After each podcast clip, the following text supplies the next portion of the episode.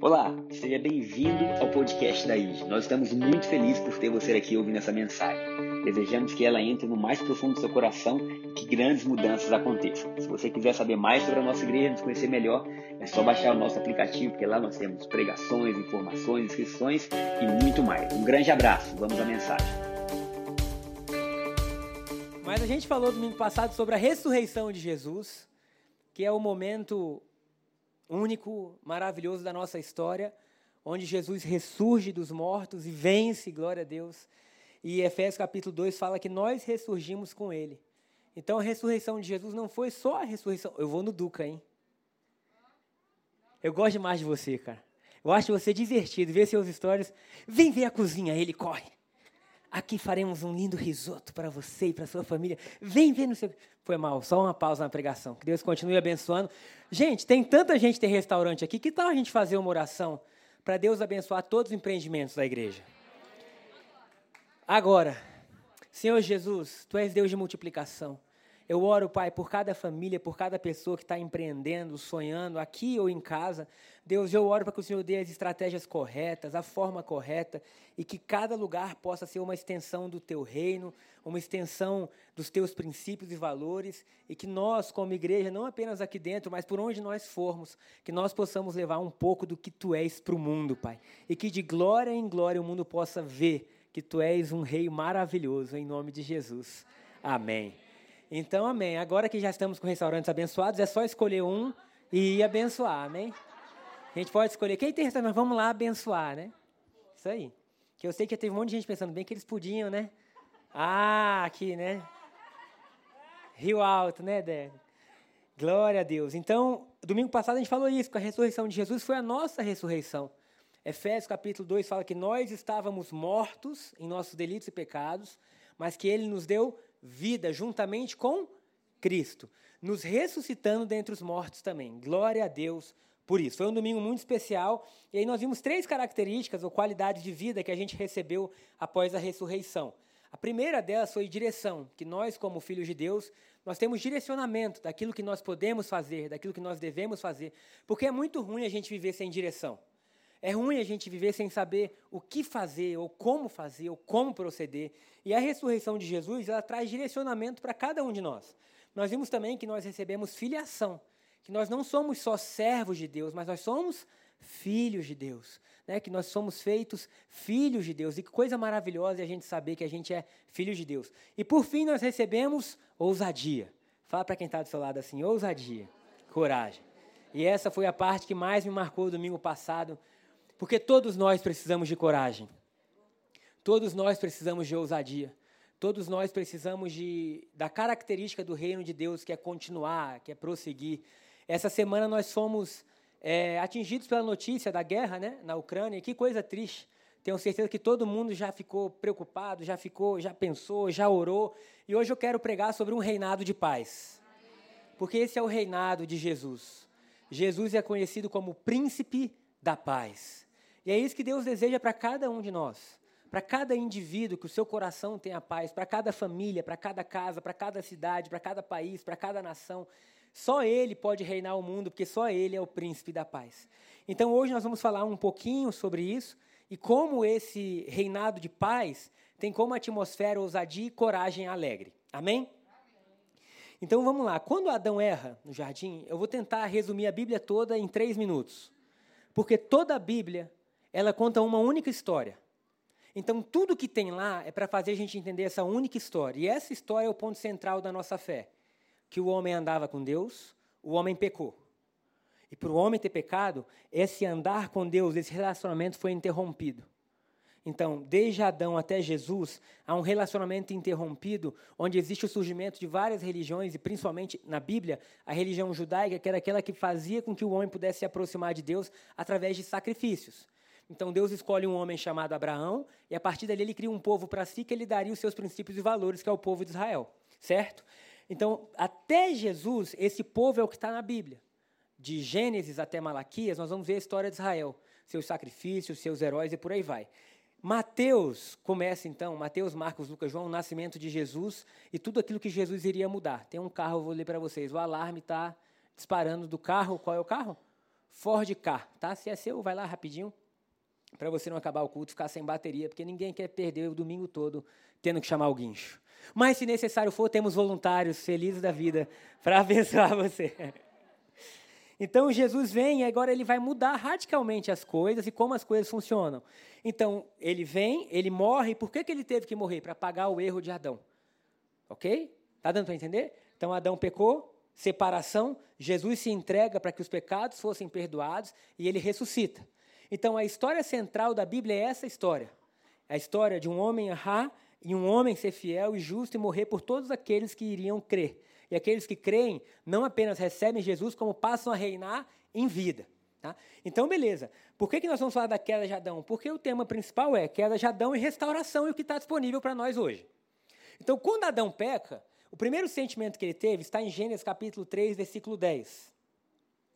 Porque nós podemos pensar por que, que coragem é importante, por que, que ousadia é importante e por que, que ousadia é raro. Porque em Gênesis capítulo 3, versículo 10, que fala da, da queda de Adão, diz assim. Gênesis 3, 10, conseguiu? Tá isso. Solta aqui para mim, obrigado. Ele respondeu: Ouvi que estavas andando pelo jardim e me escondi. Eu tive medo, pois eu estava nu. Então o homem pecou, ele ouviu Deus caminhando no jardim, Deus procurando por ele, e ele falou assim: Eu tive medo. Vocês já pararam para pensar o tanto de coisa boa que o medo rouba na nossa vida? Como a nossa vida seria mais bem vivida se a gente não tivesse medo? Medo de não ser aceito, medo de fracassar, medo de ficar solteiro, medo de errar, medo de falir, medo dos filhos não darem certo. É uma quantidade enorme de medo que rouba a nossa energia. Agora, esse medo, ele teve um início, que foi lá no Éden, quando Adão peca, e ele fala assim, eu, eu vi que eu estava nu, eu tive medo e eu me escondi. E esse medo, essa raiz né, dessa árvore de medo, ela gerou coisas terríveis e ainda gera até hoje, como guerras, como a necessidade de controle, de se impor pela força. Então, existe uma coragem mentirosa que nasce do medo, que é a coragem armada, né? Então, assim, eu tenho tanto medo que eu vou me proteger contra você. E entre você me ferir e eu te ferir, eu te firo primeiro. Então, a gente sabe que em um ambiente de medo e de estresse, é bem provável que os relacionamentos acabem. Porque se o que mantém alianças de pé é honra, o medo é o que destrói alianças. Porque você está ali com uma pessoa que você fala, bom, já já isso aqui vai dar errado. É igual aquela faixa de Gaza familiar que às vezes existe, né? Você sabe, meu Deus, aqui está por uma palavra para tudo ir por água abaixo, né? Aquele almoço, você fala, tomara que ninguém fale mais nada, vamos pedir perdão. Porque nesse ambiente de estresse, a gente sabe, a gente consegue sentir o perigo que é aquilo ali. Agora, quando Adão peca, então ele cria essa atmosfera de medo que rege o ser humano até Jesus vir.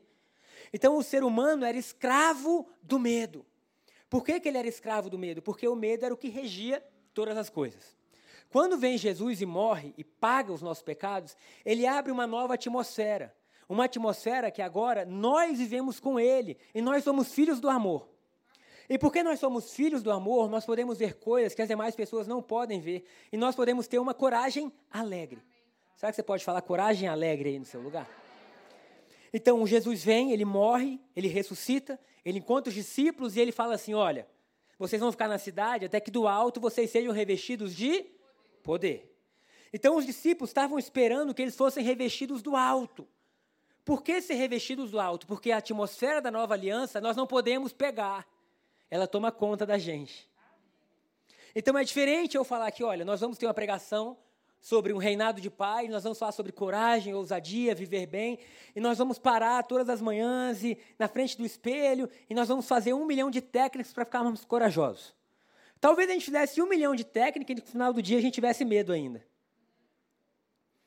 E a gente falasse, mas lá dentro, cara, ainda não mudou aqui dentro. O que Jesus faz é diferente. Ele não fala para a gente abraçar a coragem, ele fala que a coragem abraçaria a gente. E ele fala: vocês vão ser tomados de ousadia. O povo de Deus tem que ser corajoso. Corajoso para se posicionar, corajoso para dizer não, corajoso para orar, corajoso para amar, corajoso para se colocar de pé. Por quê? Porque coragem é a herança que Jesus deixou.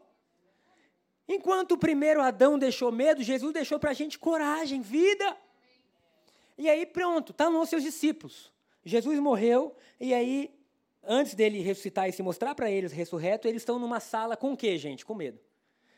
E aí eu fico pensando em Jesus e às vezes eu, eu deixei de ver Jesus com uma mente religiosa. Eu tentei encontrar Jesus assim, em tudo. E eu vi que Jesus ele tem muito senso de humor. É sério, se você ler a Bíblia, tem coisa que você vai falar, é sério, Deus. Tem vários versículos que você dizer, não precisava disso. Então, estão os discípulos fechados dentro de uma casa e a Bíblia diz assim, trancaram as portas. Por que, que a Bíblia diz que trancaram as portas? Porque eles iam estar com muito medo. Dizendo, se fizeram isso com Jesus, lascou para a gente. E aí a Bíblia fala que Jesus ressuscita e entra para falar com eles passando pela parede. O que, que deve ter acontecido? Eu, eu fiquei rindo, falei, imagina, eles devem ter feito, ah, né? Meu Deus! E aí vem Jesus e fala, paz. Não é? Agora, engraçado que a palavra paz, o Gaspar passou para mim no início do primeiro culto, aparece quase 10 mil vezes na Bíblia. Deus dizendo ao povo, paz. Né? A palavra paz, Deus encorajando, encorajando. E, desculpa. E aí Jesus chega a esses discípulos, né? E aí fala para eles assim, paz seja convosco. Porque agora paz é a característica de quem ama a Deus. Ter paz é característica normal de um cristão que ama Jesus e que está entendendo o que está acontecendo. Enquanto o mundo, que eu digo o mundo, o sistema do mundo, quer levar a gente a viver com medo, Deus quer levar a gente a viver com coragem. E a coragem sempre fala mais alto. Então, Adão se escondeu, os discípulos estavam se escondendo, mas se a gente ler Atos capítulo 3, versículo 4, pode colocar, Tataís, quando você colocar eu leio. É muito interessante que Pedro e João, esses que estavam com medo, eles estão indo orar pelo paralítico que a Juliana leu na generosidade. Paralítico de nascença. E aí eles falam assim: Pedro e João se voltaram para ele e disseram assim: olhe para nós. Olha que coisa linda. Ao invés da igreja estar tá se escondendo agora, a igreja está dizendo assim: olha para nós. Oh, queridos. Isso é coragem ou não é? Ao invés de estarem na casa trancados, com medo, eles estão na rua, orando pelos enfermos, dizendo: pode olhar para nós.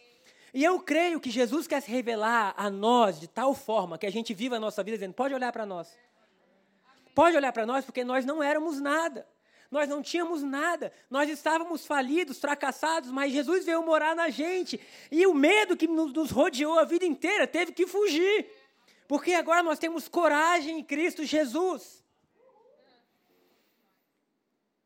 Nós somos perigosos. Fala para quem está zoado, eu sou perigoso. A boa parte da minha vida, eu nunca me senti perigoso. Eu só me sentia perigoso para Deus, que eu podia pecar. Então, o perigo que eu sentia era assim, ai, Gabriel, você é falho, você é pecador. Né, era assim, era constantemente com o receio de errar e frustrar Deus. Mas a partir do momento que você entende o que Jesus fez, e que esse Jesus que rege o universo vive em você, você se torna muito perigoso. Você se torna perigoso porque ele pode usar a sua vida em qualquer lugar, em qualquer situação, e você passa a ser uma expressão do reino de Deus. E Deus nos colocou em uma corrida. A vida é uma corrida. Paulo fala assim: Eu combati o bom combate. Eu guardei a fé, eu completei a minha carreira. Eu completei a minha corrida. Sabe, todos nós estamos correndo por algo, seja fisicamente ou seja espiritualmente. E tem duas formas da gente correr. A gente pode correr com medo, né? roendo unhas, dizendo, ai meu Deus, o que, que vai ser do meu futuro? Esses meninos, eles vão crescer, Senhor, será que vai ter condição de pagar a faculdade? Pai, como é que vai ser? Sabe? E aí você cria um monte de coisa, ou você pode, antes de começar, dizer assim, eu sou tomado pelo Espírito de Deus. Eu tenho coragem, eu tenho vida. Então, essa igreja primitiva, quando eles aceitam Jesus, quando eles são tomados pelo Espírito Santo, eles começam a ter uma cultura, que é o que está em Atos capítulo 2 e Atos capítulo 4.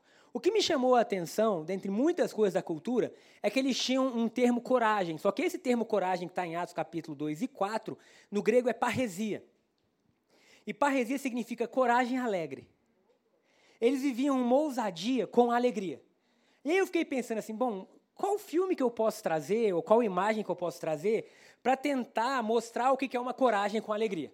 Eu lembrei do Bolt. Alguém lembra do Zayn Bolt? Corredor jamaicano.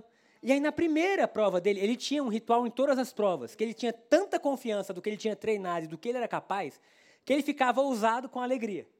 Ele não menosprezava ninguém, mas toda vez que a câmera filmava ele, ele dava demonstração de que ele estava seguro de que ele faria uma boa prova.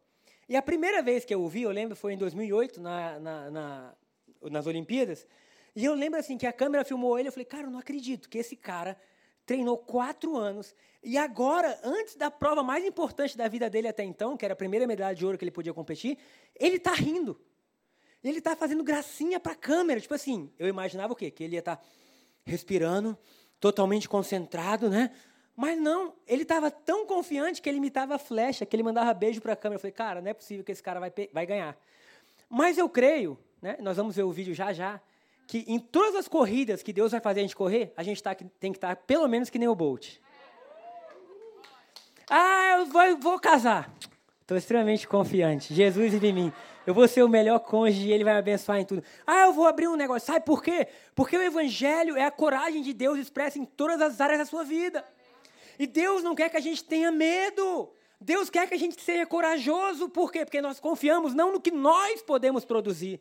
Mas Paulo fala, a nossa confiança está em Deus. E se a nossa confiança está em Deus, a gente tem que ser ousado. Queridos, você precisa acostumar a vencer na sua vida. Acostumar a saber, Deus está comigo. E durante boa parte eu posso ver até alguém ao meu lado, mas eu sei que Ele faz meus pés rápidos como a corça. Ele, me faz, eu, ele faz com que eu voe alto como as águias. Deus está comigo e eu vou manter um sentimento de confiança. Não porque eu consigo, mas porque Jesus vive em mim. Então o Evangelho nos torna essas pessoas que confiam. Né? Uns dizem assim, uns confiam em carros, outros em cavalo, mas nós não. Nós confiamos em Deus.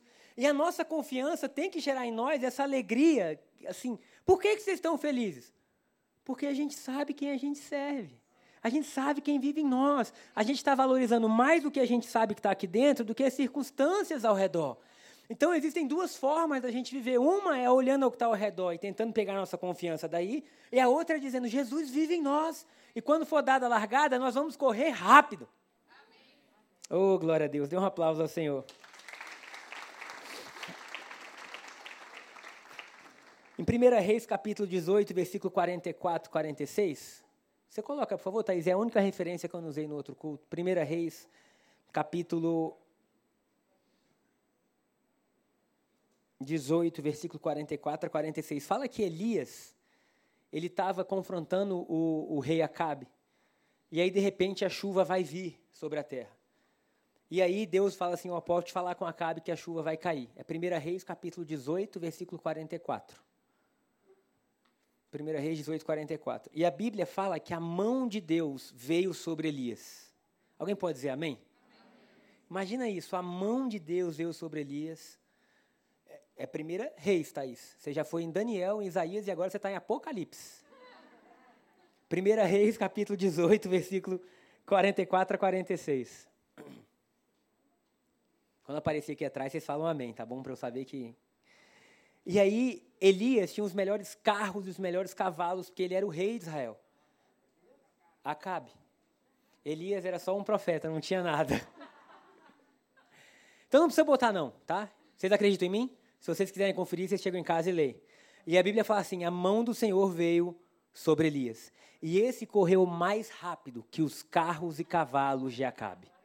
Querido, se a mão de Deus estiver sobre a sua vida, você pode correr mais rápido do que qualquer estrutura. Mais rápido do que qualquer coisa, sabe? Era um homem, mas a Bíblia fala: a mão de Deus veio sobre ele e ele correu. Sabe? É tempo de você correr. Correr em direção àquilo que Deus separou para a sua vida, correr com alegria, correr com simplicidade. Glória a Deus por isso. Então, o Espírito Santo faz com que a gente tenha essa coragem, essa ousadia alegre. E isso faz com que a gente leve o reino de Deus adiante. Então veja bem, Atos capítulo 2 fala que eles tiveram um batismo de poder. É o que você vai ler em Atos capítulo 2, versículo 1 diz: Ao cumprir-se o dia de Pentecostes, estavam todos reunidos no mesmo lugar. Quando de repente veio um som e encheu a casa onde estavam sentados, e pousou sobre cada um deles línguas como de fogo, e eles passaram a falar. Então, Atos capítulo 2 fala de um enchimento de poder. Amém. Por fim, na, por fim, até a Bíblia está dizendo. Esse aqui é o de Elias, já falei, mas está aí. Ó. Elias lhe disse: Vá depressa dizer a Acabe, apronte seu carro e volte para casa, se não se apressar, a chuva impedirá. Vamos para o 45 então. Em pouco tempo o céu ficou escuro com nuvens, um vento forte trouxe uma grande tempestade, e Acabe partiu em sua carruagem a toda velocidade para Jezreel. Ou seja, Elias falou: vai chover. O céu fechou, começou trovão. Acabe subiu no carro e a toda velocidade com seus cavalos foi. Versículo 46. Então o Senhor concedeu força. Não gostei dessa versão, não. Bota essa NVT, não. Eu, bota, como diz o apóstolo, bota um ar aí, mete um ar aí. Pronto. A mão do Senhor veio sobre Elias, o qual cingiu os lombos e correu adiante de Acabe até a entrada de Jezreel. Meu irmão, quando a mão de Deus só vem sobre nós, nada pode nos parar. Então nós temos que ter essa coragem, essa ousadia e saber que a coragem é o que faz o poder ir adiante. Então a igreja recebeu o poder em Atos capítulo 2. Eles receberam poder e nós estamos cheios de poder de Deus. Se a gente parar aqui, igual começar aquela, né? E... Não, não foi essa que cantou, não. A última era. Não, porque ele viu, foi a parte final da última música. Carla, qual foi a música que você cantou? A última do louvor? Porque dele por ele. Obrigado, Márcio. Ainda bem que você está aí, os voluntários do louvor, né? Então, porque dele por ele são todas as coisas. De repente, a ele a glória. Se a gente canta isso o dia inteiro, logo, logo um começa a orar pelo outro. A gente começa a ter palavra de revelação, palavra de encorajamento. Não é assim, Gabi? É o time profético que fica aqui no sábado treinando, o fogo de Deus desce. Por quê? Porque há poder dentro do cristão. Agora, Atos capítulo 2 fala que eles receberam poder. Atos capítulo 4 fala que receberam um batismo de coragem. Porque às vezes você não precisa de mais poder, você só precisa de coragem para o poder que está dentro de você vir a existência. E aí você está dizendo, Deus me capacita a orar pela minha família. E Deus está dizendo, você já está capacitado, o que você precisa agora é coragem. Coragem para chegar na sua casa e declarar. Coragem para olhar as coisas e declarar mudança. Coragem para dizer não. Sabe, talvez você tenha vindo de uma vida de destruição e tem que ter um dia que você diz: não, chega. Aqui nunca mais, a partir de hoje, não faço mais essas coisas. Eu mudei. Coragem para se posicionar. Coragem para sonhar. Coragem para tentar. Coragem. Deus está dizendo assim: o poder já está em você. Eu estou morando dentro de você. Coragem. E aí, quando nós temos essa coragem, qualquer ambiente pode ser transformado pelo amor e pelo poder de Deus. Porque o que o medo faz é produzir exércitos que matam, que destroem. Mas o que o amor faz é produzir pessoas que transformam qualquer lugar. Então, enquanto o medo produz morte, o amor produz restauração. É por isso que Jesus fala que nós seríamos carvalhos de justiça. E que a gente, por onde passar, a gente pode mudar ambientes, porque nós somos aqueles que constroem. E eu escolhi um, um, um vídeo do Todd White agora, tem três minutos. E o que, que é o Todd White? Todd White é uma pessoa comum. Vou dar o testemunho dele para você poder valorizar ainda mais o vídeo. Uma pessoa comum que viveu viciada em drogas a vida inteira. E um dia ele fala assim: vou me suicidar. Por quê? Porque ele tinha perdido a esposa, a filha. Ele falou assim: tudo que eu toco eu destruo. E ele falou: mas eu vou fazer uma coisa antes de eu tirar a minha vida. Eu vou ligar para qualquer número, porque eu tenho que avisar pelo menos alguém. E aí ele pega um número qualquer, liga no telefone, e aí cai aonde? Na igreja. E o pastor da igreja estava com o telefone naquele dia. E aí ele pega, oi, tudo bem? Tudo bem, eu sou o Todd White, eu quero te dizer que você é a única pessoa que vai ter notícia que eu estou indo me matar. Aí o pastor pergunta, por quê? Porque minha vida não vale a pena, minha vida não tem sentido nenhum. E eu não quero mais ela. Aí o pastor fez uma pergunta muito interessante. Se você não quer mais, por que, que você não dá para quem queira? Aí fala, mas ninguém quer. Meus pais não me aguentam mais, minha família não me aguenta mais. Aí o pastor falou assim: Eu conheço uma pessoa que quer. Aí ele, quem? O nome dele é Jesus. Oh, aleluia. E ele deseja muito você. Um dia ele entregou a própria vida porque ele ama você. E aí o Todd falou assim: então tá, eu vou dar para esse cara uma chance. E se ele mudar a minha vida, eu prometo que eu vou seguir ele a minha vida inteira. E aí ele vai, ele faz a oração de confissão, o pastor passa a acompanhar o Todd White, só que o Todd White foi mudado por dentro. Mas assim, ele sempre gostou de usar dread, bermuda, então assim, ele não se parece com nada com um pregador. E ele conta que algumas vezes ele ia pregar nas igrejas, eles chegaram nas igrejas, as pessoas queriam dizer assim: aceita Jesus, Jesus pode mudar a sua vida. Aí ele recebia com muito amor, mas dizia: não, mas eu já aceitei, eu que vou pregar hoje. Oh, desculpa, irmão, né? O pessoal da igreja. Mas porque ele tinha um modelo totalmente diferente. E como ele é usado? Ele é usado nas ruas. Fez tudo, e Jesus fez tudo por nós. Sabe, ele já morreu, ele ressuscitou, ele vive em nós e agora ele está chamando, ei, coragem. Cada um de vocês, coragem. Coragem para sonhar, coragem para falar, coragem para viver, para expor o reino, coragem para que a gente possa construir pessoas diferentes, casas diferentes, vidas diferentes, uma sociedade diferente. Coragem. Fala quem está do seu lado, coragem. Coragem. Quando Adão foi criado, Deus não criou Adão medroso. Deus não criou Adão medroso. Foi a queda que fez todos esses sentimentos virem sobre nós. E agora a gente tem que dizer: não mais, não mais, não mais no meu coração, chega. Eu não quero mais vocês, queridos. Vocês sabiam que a maioria de nós vive preso com algum tipo de medo, algum tipo de receio, algo que faz a gente ter mais estresse, que limita. Você vê esse rapaz dizendo: eu, eu não chorava há 20 anos, desde que meu pai morreu, as minhas lágrimas secaram naquele dia. E aí basta um encontro com Jesus. Um encontro e as lágrimas caem. E sabe, o, o, falei isso, acho que é dois domingos atrás. A arma do evangelho é amar, né? É amar, porque quando a gente ama, é Jesus se manifestando, é Jesus dando vida, é Jesus trazendo alegria. Então, queridos, é, que Deus possa entrar no nosso coração de uma forma onde a gente simplesmente viva. E eu vou trazer um último ponto aqui para a gente, que é. Não, tá bom. Final de semana, feriado. Vamos aproveitar a família, a vida.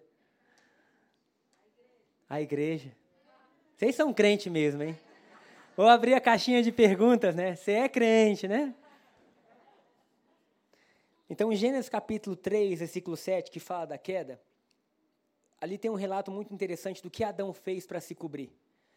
Então Adão fala assim: Eu vi que eu estava nu, tive medo e eu me escondi. Mas em Gênesis 3, 7, diz assim: Abriram-se então os olhos de ambos, de Adão e de Eva, e percebendo que estavam nus, cozeram folhas de figueira e fizeram cintas para si. Então eles pegaram folhas de quê, gente? Figueira. Então eles pegaram folhas de uma árvore e tentaram cobrir a sua nudez. E a folha de figueira na Bíblia tem muito a ver com religião, com aquilo que eu posso fazer para me apresentar bem diante de Deus. Então, com aquilo que eu posso produzir para tentar mostrar que eu não estou nu. O problema é que a folha de figueira nunca pode cobrir a gente. E que a gente sempre vai ser achado em falta se a gente tentar fazer por merecer. A graça não é um, um comprovante de Deus que a gente estava quase lá. É o comprovante que a gente estava longe. E quando Deus vem, ele fala assim: a única maneira de você se ver bem e de você voltar a ter ousadia, coragem, vida, alegria, é você deixar que eu vista você. É você deixar que eu tire as folhas de figueira e que eu possa vestir você, porque para Deus, justiça própria não é legal. E a gente tem uma visão diferente, parece assim, quanto mais religioso eu parecer ser, mais perto de Deus eu estou. E não é verdade. Porque a folha de figueira só cria máscara. E eu lembrei de uma, de uma, de uma história que o Kent Reagan conta em um dos seus livros, que um dos pastores dele foi visitar com seu filho um casal da igreja. E aí chegou na casa do casal e o filho ficava assim no homem, né? Olhava de um lado, olhava do outro. E aí ele, filho, para com isso. Aí ele, não, papai. E ele, filho, para com isso. Não, papai. Eu estou tentando achar a segunda cara que você falou que ele tinha. Mas é isso que a religião faz. Ela faz a gente ter duas caras. Uma quando a gente está aqui. E às vezes outra quando a gente não está aqui. E a gente cria algo que é hipócrita. E o mundo não quer hipócrita, o mundo está procurando aquilo que é autêntico. Você viu que o rapaz, eu quero aquilo que é autêntico. Tô, não, mas o evangelho é autêntico. O evangelho fala de um Deus perfeito usando pessoas que estão caminhando para isso, mas pessoas que ainda são imperfeitas. E está tá tudo bem, nesse processo a gente vai perdoando, sendo perdoado, amando, sendo mudado, e vamos sendo transformados de glória em glória. Agora, o legal disso tudo é que em Marcos, capítulo 11, versículo 13, Jesus se encontra também com uma figueira. E essa é a figueira que é exatamente o que o nosso esforço pode produzir. Marcos capítulo 11, versículo 13. 13. Obrigado. E vendo de longe uma figueira com folhas, foi ver se nela, porventura, acharia alguma coisa. Por quê? Porque a figueira primeiro nasce o fruto, depois as folhas. Então ela é uma árvore que o processo é inverso. Primeiro se nasce os frutos, depois as folhas. Logo, se a figueira estava com folhas, era provável que ela tinha algum fruto. Aproximando-se dela, não achou, senão folhas, porque não era tempo de figos. Ou seja, por mais que não fosse tempo de figos, aquela figueira parecia mostrar que ela tinha algo a oferecer. Versículo 14 diz assim: Então lhe disse Jesus: Nunca jamais coma alguém fruto de ti. E seus discípulos ouviram isso. Eu vou resumir a história. Os discípulos saem dali, vão até Jerusalém. Quando eles voltam, a figueira já tinha secado. E aí você pode pensar: nossa, Jesus destruiu uma árvore. Não, querido. O objetivo não era fazer uma figueira secar. O objetivo era fazer a justiça própria de cada um de nós secar. O objetivo era dizer aquilo que começou lá no Éden, vocês tentando se vestir, vocês tentando parecer melhor, vocês tentando mostrar que tem frutos sem nem ter, isso vai acabar.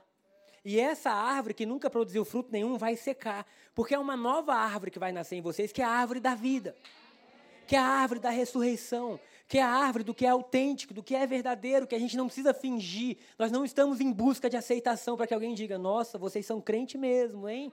Olha que lindo, vocês sabem mesmo a Bíblia, hein? Nossa, não. A gente quer que as pessoas vejam a gente e digam assim: Jesus vive em vocês. E isso é interessante porque o Apocalipse, capítulo 22, versículo 1 e 2, para nós finalizarmos, há uma nova árvore que surge. E Apocalipse, que é o livro começa dizendo assim, essa é a revelação de Jesus, que é o livro, o último livro da Bíblia, e que mostra como as coisas se tornariam. Diz assim, Apocalipse 22, 1, Tatá, por favor, pode soltar. Então me mostrou o rio da água da vida, brilhante como cristal, que sai do trono de Deus e do Cordeiro. No meio da sua praça, de uma e de outra margem do rio, está a árvore da vida, que produz doze frutos, dando seu fruto de mês a mês. E as folhas da árvore são para a cura dos povos. Olha a diferença. No primeiro livro da Bíblia, uma folha de figueira foi para cobrir a nudez, mas agora, em Apocalipse, a folha da árvore é para curar todo mundo. Oh, glória! E é isso que Jesus faz em nós. Jesus está dizendo: Eu quero mostrar para vocês que a coragem que vocês têm não é porque vocês professam coragem, não é porque vocês se esforçam para ser corajosos, é porque vocês entenderam que eu estou com vocês. E se eu estou com vocês, tudo pode mudar. E se eu estou com vocês, vocês precisam acreditar que a vida de vocês está sendo transformada de glória e glória. E por isso vocês podem ter uma coragem alegre.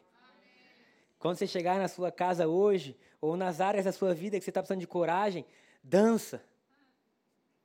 Sabe, talvez os últimos anos de oração na sua vida é sempre ligar um louvor e chorar no seu quarto. Nada contra o choro. Mas hoje faz diferente. Fala assim, Deus, eu vou tomar posse da vitória e hoje eu vou celebrar, e hoje eu vou cantar, e hoje eu vou dançar, e hoje eu vou celebrar antes do mar se abrir. Por quê? Porque por mais que eu não esteja vendo ainda, eu sei. Eu tenho convicção que dentro de mim há algo poderoso que o Senhor fez, e por mais que os meus olhos não contemplem, eu já estou celebrando, eu já estou dançando, eu já estou feliz. E se alguém perguntar se eu pirei, pirei. Você enlouqueceu? Enlouqueci. Porque eu prefiro viver são para Deus e louco para o mundo do que são para o mundo e louco para Deus. Eu prefiro viver assim, olha, uma vida de fé, de ir nos lugares e orar e declarar. E talvez o, o Todd White, o vídeo que a gente já viu, ele possa ter orado por vários surdos que não ouviram. Tudo bem. Mas esse ouviu. E esse foi tocado. E esse experimentou o amor de Deus. E a gente tem que parar de querer perfeição e nos dedicar à construção. Sabe, construção, vamos construir, vamos construir, até que um dia o mundo inteiro possa provar dessa árvore da vida que dá fruto mês a mês e as suas folhas coronações. Amém, corajoso? Amém, corajosa? Coloque-se de pé no seu lugar. Louvor pode subir. Hoje nós vamos participar da Santa Ceia. Nós vamos ter em nossas mãos os elementos que comprovam que Jesus venceu e que a gente venceu também. Os elementos que falam que ele foi moído pelos nossos pecados, traspassado pelas nossas iniquidades, como diz Isaías 53, mas que por conta disso nós recebemos vida de Deus, vida de Deus. Vamos orar agora nesse momento por um batismo no Espírito Santo, de coragem, para a gente viver uma coragem feliz, coragem alegre, Senhor Jesus, nós oramos nessa hora, Pai, por um batismo de coragem sobre todos nós. Ousadia, Senhor. Libera a ousadia dos céus sobre a nossa vida. Ousadia para a gente poder gritar as tuas verdades. Ousadia para a gente poder amar. Ousadia para a gente se posicionar. Ousadia para a gente não ser bobo. Ousadia, Deus, para que o teu reino possa crescer cada dia mais. Coragem é o que faz o poder ir adiante, Deus. Então, Pai, nos presenteia com coragem nessa manhã enquanto nós cantamos, Pai, que tudo é teu, Pai, porque dele, por ele, para ele são todas as coisas, é tudo por ti, Pai. Então, Jesus, que nessa manhã, enquanto adoramos e logo, logo, enquanto ceamos, que o teu Espírito tome conta das nossas vidas e que a gente possa entrar numa fase, Deus, maravilhosa de revelação, conhecimento, coragem, em nome de Jesus. Amém e amém.